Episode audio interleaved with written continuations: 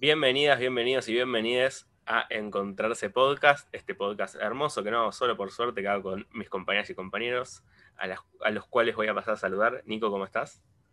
Hola Gaby, ¿cómo va? ¿Cómo andan todos? Eh, gran programa tenemos hoy, así que sigo con la presentación. Daniela, ¿cómo estás? Hola chicos, ¿cómo están? Sí, la verdad que sí, estamos muy contentos de este segundo episodio después del break importante que tuvimos. Eh, y la verdad que sí, que estaría bueno eh, que Dani también se anda por ahí, nos salude y después ya meternos de lleno, ¿no? Sí, hola, hola. Muy bien, muy bien estoy. Cabri, ¿cómo estás? Yo estoy muy bien y le voy a y te pido Nico que antes de que empezar y de, presentar a la invitada nos cuentes eh, las redes para comunicarse con nosotros cuáles son.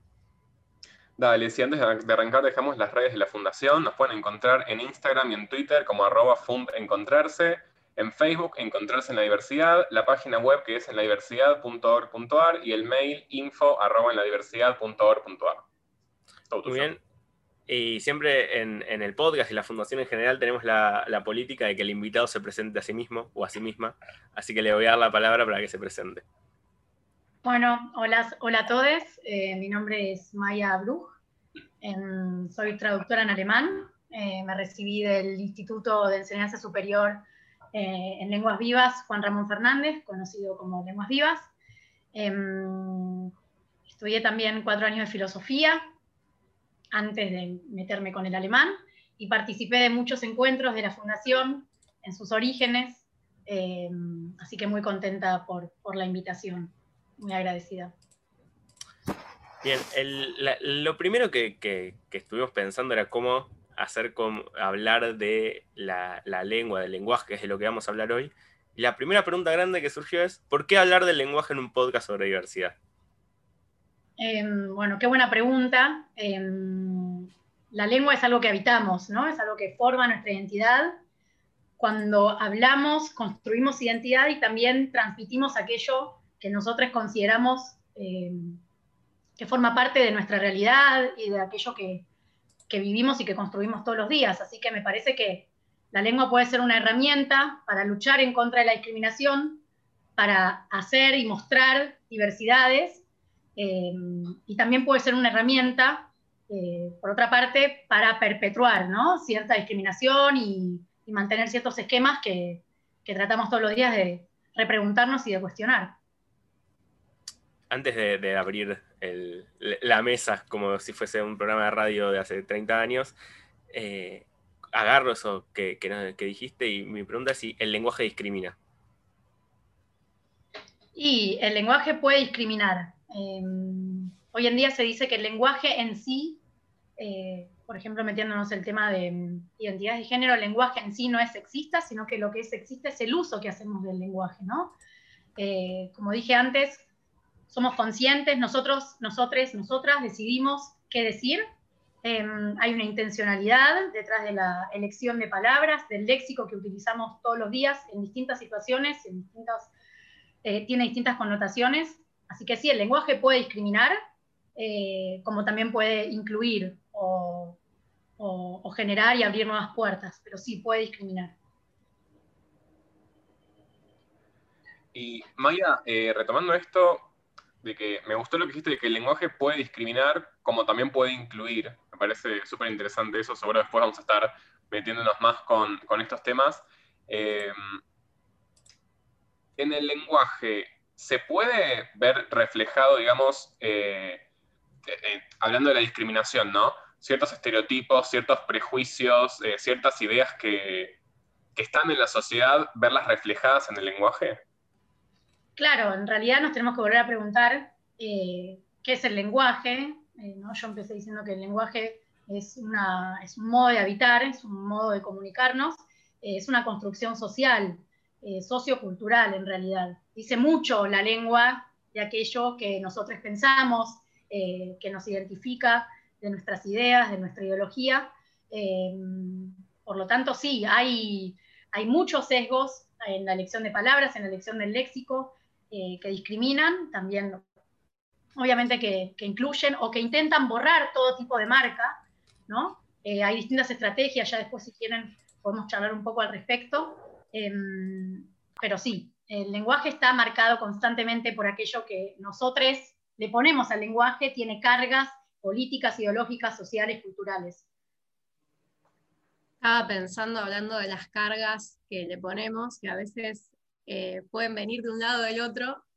Hace poco encontré en la plataforma Cinear una serie muy cortita que se llama Lara deconstruida, con signo de interrogación al final. Eh, y en un momento es un personaje ¿no? de una chica, que, una chica de unos 30 años, en pareja, que, que como que todo el tiempo está en una actitud de enseñarle al novio o compañero, como le querramos llamar, eh, cómo eh, cambiar determinadas formas de pensar cosas y decirlas también, ¿no? Entonces, eh, en un momento, él está por decir hijo de puta o hija de puta, y ella le dice, no, no, no digas así, yuta, yuta, hijo de yuta, hijo, hija de yuta, ¿viste? Y yo no, encima, la verdad que venía ahí medio desactualizada con algunas cosas y digo, ah, claro, claro, ahora había que cambiarlo por esa palabra, ¿viste? Y pensaba, digo, bueno, pero yuta mismo también tiene una carga, ¿no? Sí, también hay estereotipos, obviamente. A veces se quiere salir de, un, de una palabra que puede ser tal vez eh, discriminadora o que reproduce un estereotipo para irse a otro, ¿no? Em, también preguntémonos por qué asociamos automáticamente una connotación negativa a la palabra puta, aunque dentro del, ambiente de los, o dentro del, ámbito de los insultos, obviamente hijo de puta implica que eso automáticamente es negativo. Eh, a mí me gustó que escuché una vez em, hijo de la mierda, en vez de decir hijo de yuta, hijo de la mierda me pareció que, puede ser eh, el tema de los cantos en la cancha sería un problema, ¿no? Hijo de la mierda tal vez no dan los, los, ritmos, pero, pero sí, es salir de algo para después este, estereotipar por otro lado, ¿no? Es interesante. Es, algo muy interesante, me parece, el tema de los insultos en general, que suelen tener una, matriz muy machista. Insultamos de manera machista. Totalmente. Y ahí, por ejemplo, con la elección del léxico, eh, bueno, ya todos habremos participado alguna vez de alguna charla de la Fundación donde se habla de los insultos en la cancha y qué implica insultar en la cancha y cómo todos reproducimos eso, tal vez porque ah, estamos en la cancha y no nos preguntamos qué implica eso fuera de la cancha o el mismo ahí adentro, em, automáticamente eh, reproducimos esos insultos em, que son machistas, son discriminadores, em, y que eso también construye o determina de cierta manera cosas que están muy arraigadas en la sociedad, ¿no? Eh, con el tema del sexismo, con el tema de la discriminación, del racismo, de la xenofobia, completamente. Y, ya que te podemos aprovechar que nos contaste que sos traductora de alemán, me parece súper interesante él, si se insulta en alemán parecido a como se insulta en español o no. No, la verdad que no. En el alemán hay muchos insultos em, con respecto a los animales, por ejemplo. Eh, eso es muy interesante. Em, pero obviamente también hay insultos sexistas pero lo más eh, instaurado es el tema de, así que, que ahora se me ocurran con, con, el tema de los animales. Y es otro, otro, otro tema, también nos podemos preguntar si está bien está mal, em, pero sí, son muy distintos. Para mí igual está bueno volver a pensar esto del lenguaje y de lo que reproducimos, hasta qué medida lo construimos nosotros mismos, ¿no? Cuando estamos diciendo algo, estamos eh, legitimando un discurso, un léxico, una palabra, y al mismo tiempo, ¿quién construyó eso? Y al final termina siendo toda una construcción social, es una especie de círculo eh, vicioso de el huevo de la gallina, ¿no?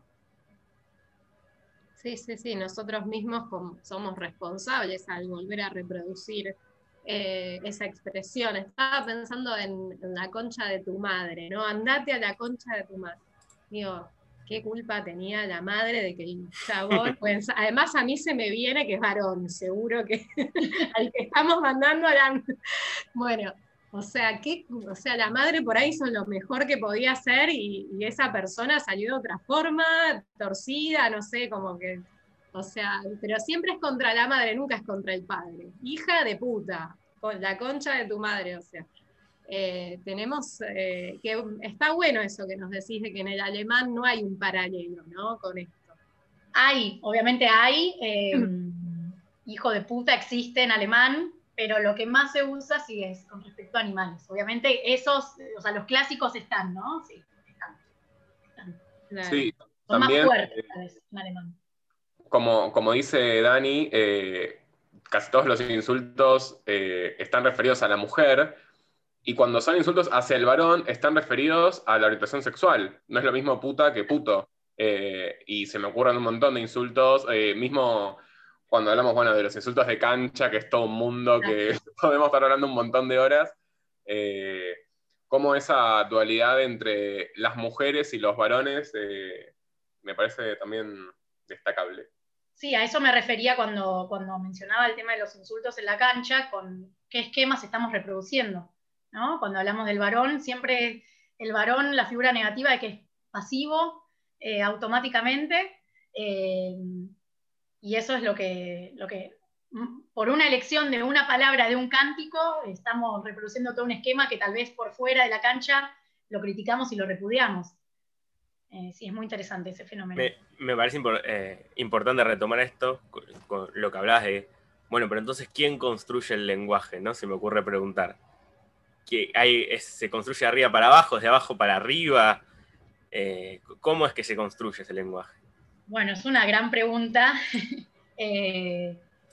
Yo creo que el lenguaje muta, el lenguaje muta y cambia todo el tiempo por ser una construcción social, eh, es fluido, ¿no? Por- porque justamente implica que, lo habitamos, habitamos en el lenguaje, vivimos en una lengua, eh, porque es nuestro modo de comunicarnos, nuestro medium para eh, relacionarnos con leotre.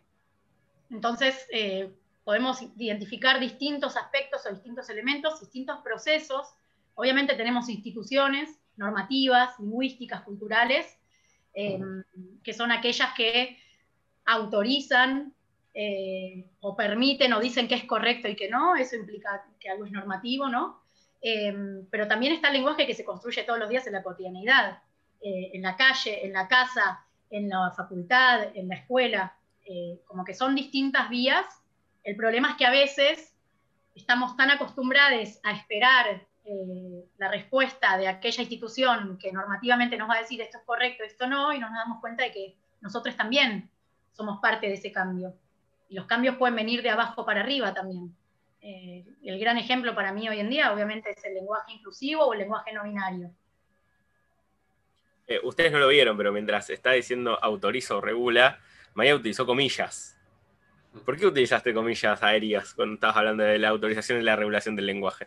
Bueno, es, muy difícil decir que se autoriza a decir algo que algo es correcto o incorrecto porque sucede, ¿no? Digo, tal vez podemos hablar de regulación o de legislación, eh, pero en realidad eh, que la RAE hoy en día, si quieren después nos podemos meter con eso, pero que la RAE hoy en día diga que el lenguaje no binario eh, no es necesario o es incorrecto o no hace falta, porque hay otros elementos dentro de la lengua española que ya permiten hablar de un grupo diverso de personas, eh, a mí, a ustedes, no nos cambia mucho, digo, es algo que sigue sucediendo y que lo podemos seguir utilizando, eh, esté regulado o no esté regulado. Por eso la palabra autorizar tal vez no lo, uso con comillas porque es medio problemática. Y mm, este fenómeno del lenguaje inclusivo que se está dando en Argentina y no, no sé decirte si también eh, excede nuestras fronteras, ¿lo viste en otros idiomas latinos también? Estas búsquedas de incluir... eh, Sí, claro.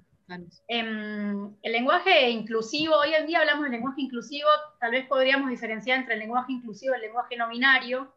¿no? El lenguaje inclusivo es aquel que se propone em, incorporar o borrar ciertas eh, marcas de género.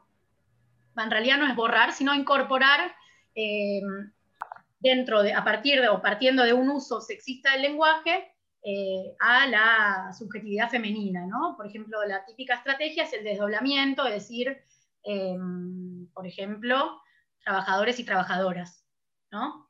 Eh, a mí me gusta hablar, en realidad, y me gusta hablar, digo, eh, abogo más por el lenguaje no binario, que es aquel que se propone directamente romper con este binarismo de mujer-varón y incluir a otras subjetividades. Hoy en día estamos atravesando grandes procesos sociales a nivel mundial, no solo el feminismo, sino también de eh, la reivindicación de subjetividades, tanto desde la identidad sexual o de la identidad de género como de la orientación sexual, que escapan a este binarismo de mujer-varón. Por lo tanto, el lenguaje no binario, que también parte de un uso sexista del lenguaje, aboga por, por eso, ¿no? Defiende el uso de estrategias que permitan visibilizar a todos, no solo a mujeres y varones. Siempre partiendo, como dije antes, de la base de que el uso actual del lenguaje es machista, en el sentido de que tenemos un masculino genérico que automáticamente, porque nos lo dicen las instituciones y porque lo aprendimos así en el colegio, supuestamente integra a todos. Y no es así. Claro. Pero digo, esta cuestión del masculino genérico, eh, ¿vos lo ves en el alemán también, por ejemplo? Sí, me faltó responder esa parte de la pregunta. Ah, está bien, está bien. Sí, en realidad el fenómeno, el fenómeno del lenguaje no binario, el lenguaje inclusivo, eh, existe en, un montón de lenguas, no digo en todas porque no sé, eso se me escapa, en el alemán existe, em, de hecho hace bastante tiempo ya se discute el tema del, lenguaje inclusivo y, o el lenguaje no binario en Alemania, en francés también existe, em, es muy interesante, hace menos de un mes 60 eh, diputados y diputadas eh, no voy a decir diputadas porque seguramente se autoperciben como varones y mujeres, como identidades de género ya bastante estipuladas y cerradas, em, presentaron una especie de petición para pedir que se prohíba el lenguaje inclusivo en documentos oficiales em, dentro del ámbito público francés porque lo consideraban discriminatorio, interesante usar la palabra discriminatorio, y terrorismo cultural. Eh, así que, eh, obviamente son cada lengua, cada idioma encuentra sus, estrategias, ¿no? En, Argentina, si hacemos un pequeño raconto, no sé, por ejemplo, ustedes, si yo les hablo de lenguaje no binario, ¿cuál es la primera estrategia que se les viene a la cabeza? La X. Creo que la E. La E. Por ejemplo, tenemos la X, tenemos la E, tenemos el arroba también, ¿no? Em, la X está más, eh, yo diría que es un poco anterior Claro, sí, sí, yo pensaba hablando en el comienzo, ¿no? claro, la X es un poco, claro, la X ya hace, hace, hace por lo menos una década que se usa, eh, la E es un fenómeno más reciente, podemos, pensar un poquito de dónde surge la E. Em, la X, en realidad, ¿cuál es el problema con la X? Si bien involucra a todas las subjetividades, porque no cae en este binarismo mujer-varón, es muy difícil de pronunciar, ¿no? muy difícil de pronunciar, igual que la arroba. La E, que es este cambio de morfema, lo que permite es que la palabra pueda ser pronunciada. Eso genera también, tiene que ver con un poco con la economía del lenguaje, en el sentido de decir, bueno, ok, yo utilizo una palabra para nombrar a todos. Em, obviamente, todas las estrategias generan rechazo, incluso la estrategia más antigua, tal vez, que es el desdoblamiento, ¿no? Esto de decir trabajadores, trabajadoras. Hoy en día sigue habiendo rechazo por parte de ciertos grupos eh, sociales o socioculturales que se posicionan en contra eh, de que un mandatario o una mandataria diga eh, señores y señoras. Bueno, señores y señoras tal vez está como demasiado instaurado, pero, por ejemplo, no sé qué otro se les ocurre desdoblamiento. Argentinos y argentinas. Argentinos y argentinas, por ejemplo. Eso generó muchísimo rechazo, muchísimo repudio. Y es una estrategia bastante, muy, muy, muy antigua, eh, incluso es interesante porque en, documentos oficiales, normativas de hace legislaciones de hace 500, 600 años, en el alemán se hablaba así, se utilizaba el desdoblamiento, ¿no? Después se empezó a instaurar la figura del masculino genérico y se pasó a hablar solo de, por ejemplo, alemanes y no alemanes y alemanas. Pero bueno, ni hablar de las estrategias más recientes como la X, la, el arroba, que también generan mucho repudio y se ahí se refugian un poco en la imposibilidad de pronunciarlo, ¿no? Y bueno, la E, que es el último fenómeno, que está muy instaurado en Argentina, pero que en otros países de Latinoamérica, eh, por ejemplo, todavía no llegó, como es el caso, por ejemplo, hace poco me comentaban de una traductora, intérprete en Venezuela, que, decía, no, no, puedo utilizar la E. Em, sin embargo, creo que hoy en día eh, la lengua supera, ¿no? Desborda las fronteras Eh, hay producciones culturales incluso con la E. Netflix sacó hace dos años una serie subtitulada con lenguaje no binario. O sea que ese producto se consume en otros países de Latinoamérica, en otros países hispanoparlantes y se entiende. Y se entiende. Es interesante ese tema de, rechazo, rechazo de la sociedad un poco. ¿Podría ser un poco más de eso y, y como por qué dicen que es terrorismo social y como dónde está la línea entre como, libertad de expresión um, y, y usar ese lenguaje? Yo creo que lo más importante eh, es pensar que no es que se viene a imponer el lenguaje no inclusivo o el lenguaje no binario, el lenguaje inclusivo o el lenguaje no binario.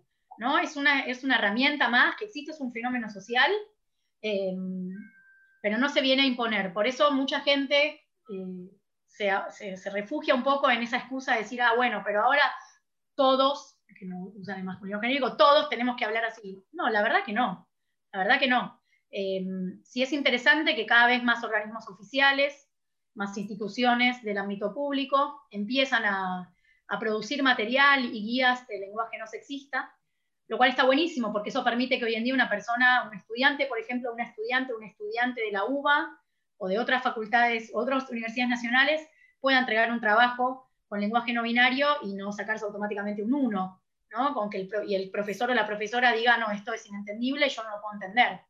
Em, también es interesante otra de las, otro de los argumentos que, que, usan quienes están en contra del lenguaje no binario, que es justamente esto, que no se puede entender. Hay un montón de cosas que no se pueden entender en la lengua y también puede responder a categorías etarias, eh, cuestiones eh, socioeconómicas, y sin embargo no, no se genera rechazo. ¿no? Em, pero bueno, esto genera siempre como mucho, mucho revuelo, eh, pero de nuevo, no, no se está tratando de imponer nada, simplemente es una manera, una estrategia, una herramienta que tenemos de poder permitir que otras subjetividades se sientan parte del discurso, ¿no? Sí, eh, me, hizo acordar esto que estás hablando, a lo del famoso caso del señor que se sienta en el bar y lo atienden y la moza le habla con la E y le dice, ¿dónde está mi, mi menú con pictogramas o mi menú con eh, braille, que se, está muy enojado el señor. El verdadero lenguaje inclusivo, dicen. El verdadero lenguaje inclusivo. Sí, em, es interesante también. Hoy en día yo creo que em, estas cuestiones que, estamos discutiendo, em, o desde la perspectiva en la que discutimos, se trata más que nada de involucrar a otras identidades de género que no forman parte de la heteronorma, pero claramente para lograr que todos podamos acceder a ese lenguaje, tenemos que pensar eh, qué implica que realmente algo sea inclusivo para todos, eh, más allá de las perspectivas de género, eh, que son una gran, una gran, un gran aspecto ¿no? a tratar y que se está discutiendo hoy en día, pero sí. ese chiste por ahí que el lenguaje inclusivo sirva más como un empujón para empezar a visibilizar todas las cuestiones, ¿no? Exactamente. Que, que por ahí esto mismo del menú, en realidad nunca lo hubiéramos pensado, tal vez si no hubiera sido porque empezamos a hablar eh, con la E y, o sea, está bien, en grupos por ahí que están todo el tiempo relacionados con una diversidad específica, por ahí lo tienen más eh, en el cotidiano, pero por ahí el común de la gente eh, está más alejado de ciertas realidades y me parece como que en vez de ver el lado negativo de que aparezca un lenguaje que nos ayuda a visibilizar ciertas eh, o sea, diversidades en la sociedad, empezar a, tomarlo por el lado positivo, ¿no? O sea, como... Eh, sí, y me parece que también tiene que ver con que estamos muy acostumbrados a que adentro no podemos estar todos, ¿no? Entonces, si entra, si entra la E, no puede entrar lo otro. Es una cosa o la otra. Entonces, me parece interesante repensar eso y es, no, no, es con todos, con todos, con todos, con puede haber el, pictograma, puede haber el braille y puede haber la E y puede estar todo conviviendo y eso no, una cosa no tiene por qué reemplazar a la otra. Totalmente, y son disparadores, ¿no? Esto, como decía Daniela, son disparadores que permiten después seguir pensando y seguir preguntándonos, bueno, ¿qué falta? Eh, ¿Quién no forma parte de este discurso? ¿Quién no puede recibir este discurso? Porque no lo puede escuchar, porque no lo puede leer, porque no lo puede entender eh, súper interesante. Se habla de lenguaje inclusivo o de lenguaje no binario cuando tratamos de, desde una perspectiva de género. También podemos pensar el lenguaje igualitario, que es otra categoría que, que se empezó a tratar en los últimos años, que tiene que ver también con incluir a otras identidades o a otras eh, subjetividades más allá de la marca de género. Es algo que está todo, el tiempo en constante movimiento. Digo, la E es un fenómeno bastante reciente. Em, es increíble lo, fluido, ¿no?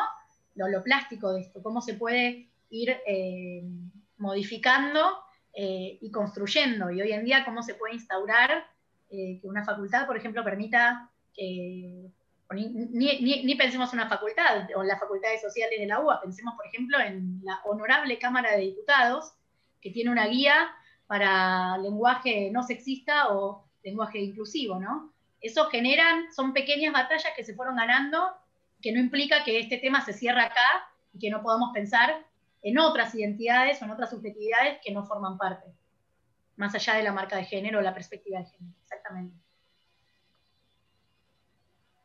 Sí, me parece re interesante. Yo hay dos cosas que quería decir. No sabía, antes de cambiar de tema, em, no sabía la diferencia que dijiste al principio de lenguaje inclusivo y lenguaje no binario. Por lo general siempre le llamamos lenguaje inclusivo al lenguaje no binario, ¿no? Eh, sí. O sea, el todos y todas, digamos, o eso es lenguaje inclusivo. Claro. Em, a ver, no, me parece que sea súper relevante o que esté mal hablar de lenguaje inclusivo eh, cuando hablamos de lenguaje no binario. Está buenísimo que sepamos. Para mí el hecho de que diga no binario eh, es una reapuesta y es una rebandera y me parece genial, porque implica que nos empezamos a preguntar, bueno, ¿qué es este binarismo? Que mucha gente, y nosotros incluso, lo, tenemos súper instaurado, ¿no? Y súper incorporado. Sí. Em, con respecto a las estrategias, este todos y todas, que les dije que es el desdoblamiento, em, también hablamos de la X, hablamos de la arroba, hablamos de la E. Hay otras estrategias, otras alternativas, otras herramientas que forman parte del lenguaje no binario no directo, ¿no? O indirecto, que es, por ejemplo, pensar en eh, sustantivos que no tengan una marca de género. Por ejemplo, en vez de decir em, padres y madres, hablar de queridas familias, ¿no? hablar de, eh, en alemán, por ejemplo, hay muchos, eh, hoy en día se, ve mucho en las comunicaciones en el ámbito público, eh, que en vez de hablar de trabajadores y trabajadoras de la salud, se habla de como la fuerza laboral de la salud, decirlo de alguna manera. Y eso le saca la marca de género, pero automáticamente estamos incluyendo a todos. Lo menciono como para... Es, una, es, una, es un experimento. Sí, es un experimento y es un, para mí es un desafío y es un proceso también creativo eh, que nos vamos, al que nos vamos enfrentando en todos los aspectos de nuestra vida, no solo charlando con amigues, sino en el ámbito laboral, eh, dependiendo cada uno, cada una, cada una a qué se dedica, eh, con nuestras familias también, donde también puede haber mucho rechazo o incomodidades. Eh, nada, a mí me parece eso, que es, una estrategia o es encontrar una estrategia y un proceso creativo, ¿no? de, poder ir preguntándonos y poder viendo, bueno, ok, acá puedo referirme de tal manera, acá no, pero entonces busco otra estrategia porque no quiero usar el masculino genérico, porque le estoy hablando a colegas, varones y mujeres, ¿no? Etcétera. Sí. Porque no nos olvidemos que esto también puede tener repercusiones en, a nivel laboral. Sí, yo, pienso para cerrar este tema y ya meternos por otro lado, que, sé que Gaby eh, o Nico, uno de los dos, después nos va, nos va a introducir el otro tema. Eh, para cerrar esto, yo creo que también hay una resistencia por ahí de parte de la sociedad. Yo ahora pensando en Argentina, que es la que conozco, donde vivo, eh, que por ahí estas identidades no binarias todavía no están eh, aceptadas eh, de, una manera realmente donde uno diga, bueno, la ley existe y, hay una coherencia entre la integración en la práctica y eh, lo que aparece en el marco legal, ¿no? O sea, todavía existe la discriminación a nivel laboral, o sea, todavía tenemos un gran sector de la población por ahí trans de mujeres que todavía vive de, del mercado sexual, o sea, todavía hay un montón de situaciones en la práctica de la realidad, o sea, cuando educamos a nuestros hijos y les transmitimos eh, el deber ser, que sin a veces darnos cuenta lo estamos haciendo, Eh, en muchos casos, por ahí no en todos, esperemos, pero todavía se sigue transmitiendo la heteronormatividad de una manera bastante fuerte, ¿no? Eh, me parece que... Decide, sí. No, que me parece súper interesante eh, lo, que, lo que traes, porque con esto podemos volver al, inicio de la charla, cuando hablábamos de que el lenguaje no solo construye identidad, sino que reproduce eh, aquellos, aquellos esquemas en los que vivimos, en los que habitamos. Mucha gente que hoy eh, se opone o genera mucha resistencia en contra del lenguaje inclusivo, el lenguaje no binario, suele argumentar en el plano lingüístico, ¿no? De que es incómodo, de que no se puede pronunciar, de que no se puede leer. Em, preguntémonos también qué hay detrás de eso, cuál es el trasfondo, que, también implica que estas identidades hoy en día todavía no son, no son sujetos de pleno derecho, ¿no? No pueden habitar em, con los privilegios y en realidad con los derechos que, que sí tenemos nosotros, tal vez, que nos autopercibimos con una identidad de género instaurada y culturalmente aceptada. Eh, así que sí, para mí es un, es un correlato permanente entre aquello que decimos y aquello que habitamos y aquello que reproducimos en la vida, más allá del lenguaje. Totalmente. Sí, creo que dije heteronormatividad, me quedé pensando que sería heterosis normatividad, ¿no? O sea, para, para incluir verdaderamente todas estas subjetividades que, Claro, no solo la, no solo la orientación sexual, sino también la, identidad de género. Exacto. Eh, bueno, no sé quién de los dos va, a meter la pregunta, si Nico o Gaby. Eh, no, queríamos, retomando un poco lo que charlamos al principio, porque nos encanta ir y venir, eh, cuando Gaby te preguntó sobre si el lenguaje discrimina, nosotros hace un tiempo grabamos un episodio sobre el racismo y, la comunidad afro en Argentina y bueno, todos esos temas. Y Zuli, la invitada que vino, nos enseñó, por ejemplo, algunas palabras que usamos en, nuestra, en el día a día y son racistas, por ejemplo, quilombo, por ejemplo, chongo, y otras palabras que tienen una, como una historia, digamos, que es racista. Em, entonces, bueno, estaba bueno retomar un poco eso, ¿no? De cómo el lenguaje por ahí reproducimos eh, o como hablamos por ahí antes de los insultos, como quizás eh, usamos palabras que son racistas, pero que ni siquiera lo sabemos, porque creo que con los insultos, por ahí sabemos que los insultos tienen, son claramente machistas, pero a mí me pasa, por ejemplo, que algunas palabras las tengo muy incorporadas y no sabía hasta que grabamos ese, podcast, nunca me enteré que, que, eran racistas. Sí, eso tiene que ver con que, eh, como dije antes, la lengua al ser una, una construcción social también tiene una historia, ¿no? Em, y en estos procesos de, mutación en los que la lengua cambia, también hay cosas que se empiezan a dejar justamente porque la historia se vuelve visible. Eh, normalmente ni nos creo que hasta hace un par de décadas tal vez ni nos preguntábamos por qué decíamos esto y no decíamos otra cosa, o incluso las influencias que tiene, por ejemplo, la lengua española o el castellano de otras culturas. Em, en el caso de, la comunidad afro, en, ese sentido, claramente hay, vocablos, hay palabras, que, hay léxico que, que que tiene una connotación histórica fuerte y un peso muy negativo, pero que bueno, que están instauradas y que las seguimos reproduciendo. Para mí el ejercicio, al igual que con, por ejemplo, el lenguaje no binario, es repreguntarnos, ¿no? No, no dejar de preguntarnos, bueno, ¿por qué digo esto? Bueno, ¿qué significa? Obviamente que no vamos a agarrar em, una enciclopedia y nos vamos a empezar a preguntar por todas las palabras que utilizamos, pero sí está bueno que si una persona nos lo enseña, nos lo marca, nos lo explica, que empecemos a hacer el ejercicio de decir, bueno, ok, esto lo tengo que dejar de usar. ¿no? Porque yo no sé con quién estoy hablando. La lengua es un acto comunicativo, yo no sé con quién estoy hablando, no sé cómo le llega el discurso, y tal vez para mí algo que no tiene ningún tipo de repercusión, a la otra persona le puede generar o le puede llegar de otra manera y creo que ese es el, objetivo, ¿no? Que, que, todos nos podamos sentir bien con, el discurso que creamos, ¿no? De una manera también la lengua como por la historia, como la, evolución de la lengua nos hace crear en nuestra mente los conceptos de morales, de, qué es bien y qué es mal. Y, eso lo, hacemos todos los días cuando hablamos y está bien retomarlo. Totalmente. La, lengua no es eh, arbitraria. la elección de palabras no es arbitraria. Obviamente depende del ámbito y depende del, contexto y depende de lo que estoy diciendo, eh, pero sí, no es arbitraria. La elección de palabras tiene una carga, tiene un peso ahí. Eh, a veces no somos conscientes. Creo que se trata de eso, de empezar a tomar conciencia de qué es lo que decimos y, qué reproducimos, ¿no? ¿Qué es qué más reproducimos con, eso que decimos? Volviendo al, racismo y un poco también para meternos en lo que seguramente después hablemos sobre las instituciones que regulan el lenguaje.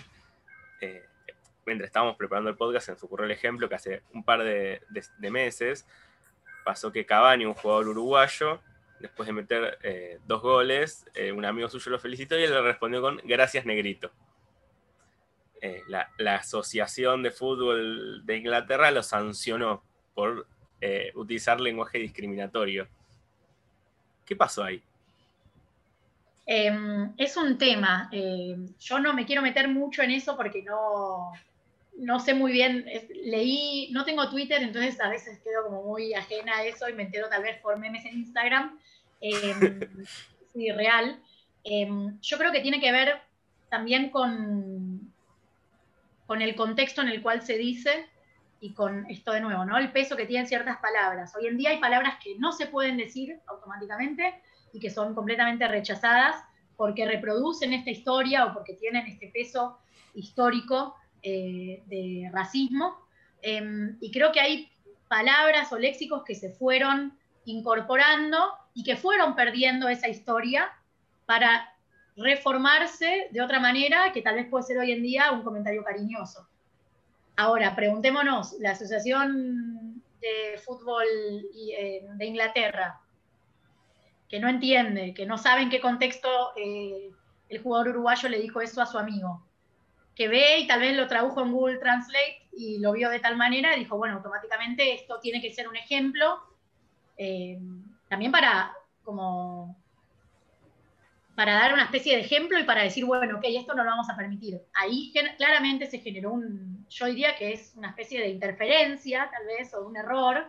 Eh, no lo quiero catalogar tal vez como error, porque, bueno, entiendo que viene de una interferencia entre dos lenguas y entre distintos usos eh, de la palabra negro o negrito, porque en este caso también es negrito, que ahí también vuelve de nuevo el uso cultural o el uso social que se le da hoy en día a esa palabra, que hace 50 años hubiese estado automáticamente prohibida como negro, bueno, 50 años no, pero hace un par de décadas, eh, y que hoy en día, por ejemplo, en Estados Unidos, eh, de hecho, hay distintos léxicos ¿no? para referirse a eso. Y tenemos una palabra muy eh, identificada que responde a, la tradición racista y tenemos otras palabras que están autorizadas, aceptadas socialmente y que se pueden seguir usando en el ámbito afectivo. quizás para salir un poco del ejemplo puntual volver a, lo que dijimos después, vamos a hablar de la RAE. Me, parece interesante esto de una asociación europea, en este caso encima de habla inglesa, sancionando algo de que es en primer lugar español y en segundo lugar latino. Entonces, extrapolándolo, digo, ¿qué nos pasa con la Real Academia Española, que es española justamente, y la adoptamos nosotros siendo eh, latinoamericanos y precisamente argentinos? Sí, la adoptamos hasta qué punto. Sí, sí. Eh, ¿No? ¿Hasta qué punto? Em, sí, la RA en realidad es una institución cultural em, española. Eh, es una institución privada, pero con fondos públicos, financiada con fondos públicos, y forma parte junto con las otras academias em, de la lengua o de letras de todos los países hispanohablantes, que son 23, forman parte de una gran asociación de la lengua española. Acá en Argentina tenemos lo que se llama la Academia Argentina de Letras, em, AAL, eh, pero bueno, es como que automáticamente buscamos, para mí no es tanto la aceptación, sino que buscamos hoy en día, digo, hablando dentro de nuestro círculo tal vez, eh, o incluso como dentro de nuestro, nuestro grupo etario, y es una cuestión creo que generacional, no tanto, pero sí eh, como muy, muy cultural, adoptamos el choque permanente buscamos el choque permanente con, la RAE, justamente porque pretenden legislar sobre algo que no les incumbe. Eh, es muy interesante. Si nos ponemos, salgamos del, lenguaje inclusivo, del lenguaje no binario, la RAE todos los años eh, saca o comparte eh, listas de palabras que hoy en día ya no se usan más. Si nos ponemos a rastrear esas palabras, en Argentina y en otros países de Latinoamérica esas palabras se siguen usando. Pero no, hay una institución europea que nos dice que no, esa palabra ya no se usa más. La vamos a dejar de usar. Seguimos usando, forma parte de nuestro vocablo. Sin embargo, está esa institución que nos dice que no, que esto es incorrecto, que esto es anticuado, que el lenguaje inclusivo o el lenguaje no binario no es necesario, eh, que el morfema E eh, es incorrecto. ¿Qué, implica que una institución nos diga que es incorrecto? Es lo que decíamos antes, lo vamos a seguir usando. Sí, y se me ocurre sobre todo pensar en quién forma este, esta institución. ¿No? ¿Quiénes son esas? Porque atrás de la institución hay personas. Bueno, ¿quiénes son estas personas? Nos preguntamos muchísimas veces quién es la RAE, quiénes están detrás de la RAE. Y la RAE, yo a mí, a mí se me genera siempre el, el imaginario de 10 personas, claro, 10 señores de traje. Sí, sí, sí, totalmente. Eh, en, una mesa, como una imagen medio de los Simpsons. Eh, y después alguien que tiene Twitter y que comparte todo en Twitter. Eh, pero sí, bueno, es interesante, ¿no? Esto también forma parte un poco de la academia, tal vez de la academia más anticuada, porque hoy en día la academia en, Argentina, en otros países hispanoparlantes también, no solo en Argentina, no es que no somos, no llevamos la bandera únicamente, hay una academia disruptiva, ¿no? Hay una academia que se pregunta por, por el uso de la lengua, por el uso descriptivo de la lengua, que el uso descriptivo implica aquello que, decimos, que usamos, más allá de la, de la, legislación normativa. La normativa es lo que dice que está bien y que está mal, que es aceptado y que no es aceptado. Em, pero sí, es interesante, es interesante como la figura de la RAE siempre vuelve, siempre estamos atentes ¿no? a, aquello que dice la RAE, más allá de que estemos en contra. Eh, lo tenemos que ver o para pelearnos, para discutir, o, para decir, ah, mirá, este grupo de no sé ni, cuántos años tienen, que están comentando sobre lo que podemos decir o no podemos decir. Es, un yo, poco... creo que a los de la RAE les quedó el resabio de haber sido eh, la corona ¿no? sobre el virreinato y haber estado tantos siglos eh, gobernando estos territorios que algo todavía tienen que mostrar desde algún lado de que siguen eh, siendo ellos los que dirigen, cuando en realidad sabemos que ya no, eh, por lo menos en algunos niveles, ¿no? O sea, ya no, por lo menos no desde España, ¿no? Totalmente, aparte hoy no podemos hablar, o sea, podemos hablar de la lengua española, pero también tenemos que pensar, bueno, la lengua española, ¿en dónde? ¿En qué variedad? Por ejemplo, la variedad rioplatense, ¿no? Ni hablemos de que tenemos países limítrofes donde no se usa el voz, el voceo. Eh, o sea, hay diferencias muy, eh, muy visibles que más allá no tienen ya ni con cuestiones que no, tienen que ver con cuestiones ideológicas o políticas. Eh, ¿Qué es legislar sobre la lengua española si tenemos 23 países donde el español es eh, lengua oficial? Em, es muy, muy loco pensar que se puede uniformar todo. No, no, no pasa, no, no, no, pasa en la práctica, no pasa tampoco en los papeles, ni en las mejores familias, no, no pasa. Em, hay otras, claramente cada lengua y cada país tiene su propia academia, eh, perdón, academia no, cada asociación de la lengua. Eh, en el alemán también está el Duden, em, que funciona como ente regulador, eh, que también tiene el diccionario, al igual que la RAE, donde también están todo el tiempo sacando comunicados y refiriéndose, por ejemplo, al hecho del lenguaje inclusivo no binario, porque la lengua también muta en alemán, o por ejemplo el caso de la eh, asociación, eh, creo, sueca, sueca, que hace poco oficializó un pronombre neutro, por ejemplo, y ahí fue desde eh, la misma asociación, ¿no? Ahí podemos ver distintas tradiciones o distintas políticas lingüísticas hoy en día, pero bueno, la RAE tiene una historia, tenemos una historia con, Latinoamérica y España, y ahí hay una disputa también política, obviamente, no podemos pensar que es solo en el plano lingüístico, como decía Daniela. Eh, Maya, ya como acercándonos al, final, eh, te quería preguntar algo que, estuve leyendo por ahí.